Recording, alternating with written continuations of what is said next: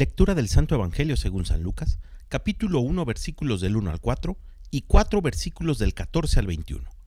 Muchos han tratado de escribir la historia de las cosas que pasaron entre nosotros, tal y como nos la transmitieron los que las vivieron desde el principio y que ayudaron en la predicación. Yo también, ilustre Teófilo, después de haberme informado minuciosamente de todo desde sus principios, pensé en escribírtelo por orden, para que veas la verdad de lo que se te ha enseñado.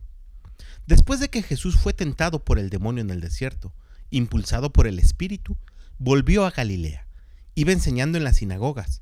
Todos lo alababan y su fama se extendió por toda la región. Fue también a Nazaret donde se había criado. Entró en la sinagoga como era su costumbre hacerlo los sábados y se levantó para hacer la lectura. Se le dio el volumen del profeta Isaías, lo desenrolló y encontró el pasaje en que estaba escrito. El Espíritu del Señor está sobre mí porque me ha ungido para llevar a los pobres la buena nueva, para anunciar la liberación a los cautivos y la curación a los ciegos, para dar libertad a los oprimidos y proclamar el año de gracia del Señor. Enrolló el volumen, lo devolvió al encargado y se sentó. Los ojos de todos los asistentes a la sinagoga estaban fijos en él.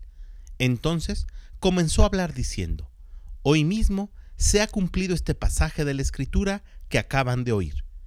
Palabra del Señor. En el Evangelio del día de ayer descubrimos que había muchos motivos para seguir a Cristo, y la locura incluso es uno de ellos. Pero el Evangelio de San Lucas que acabamos de escuchar el día de hoy nos dice que no basta con seguir al Señor, sino tener nuestra mirada atenta en Él. El Evangelio del día de hoy quiere que tú y yo quitemos nuestra mirada de todos aquellos modelos que nos hemos fijado, políticos, deportivos, culturales, musicales, etc. Solo hay un modelo que salva y ese modelo es Jesús. Por eso nuestra mirada tiene que estar atenta a Él, para saber qué es lo que nos quiere decir. Y en el Evangelio todos los días nos está hablando. Solo hay un modelo que salva, y ese modelo es Jesús.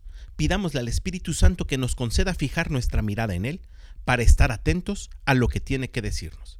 Que tengas un gran día y que Dios te bendiga.